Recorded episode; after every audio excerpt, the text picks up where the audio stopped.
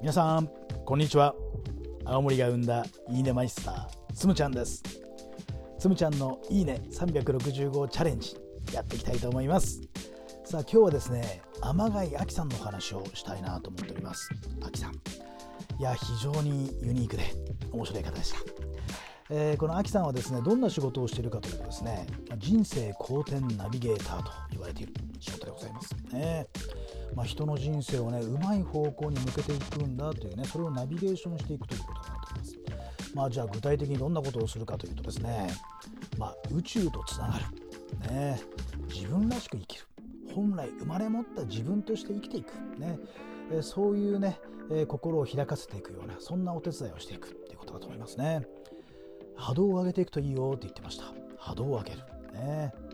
まあとてもスピーチュアル的なね感じがしますね、えー、でも実際僕らのなんか人生って生き方ってねなんか目に見えないものがいっぱいあるじゃないですか。愛も勇気もね。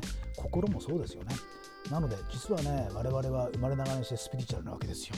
まあそういうところをねつなげてくれる仕事かなというふうに思います。でなんでこういう仕事を始めたのっていうところにね非常にね僕も興味持って聞いてみたんですが。なんとですね重い病気をしたんですね一回ね。まあ生死を分けるようなねそういう病気をなさって、えー、病院にね、まあ、入院なさったんでしょうね。でそこでね闘病生活をしている間にねね声が聞こえてきたんだって。ね。でなどんな言葉かというとねここまでやったら本気出すでしょって。ね。ここまでやったらあなたそろそろ本気出すでしょっていうね。そういう言葉がね聞こえてきたんだって。ね。まあ啓示を受けるなんてねそういう表現をしますけどまさしくねアキさんはね啓示を受けたわけ。で、えー、この病気をきっかけね生き方を変えていくわけですね。こういう仕事を変えていくわけです。ね。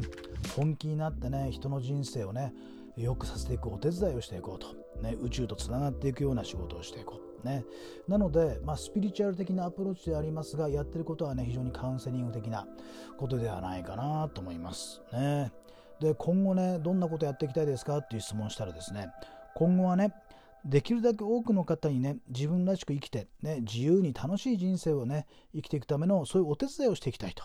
ね、自分らしく生きるってすごく大事よね。本当の自分として生きていくってこと大事ね。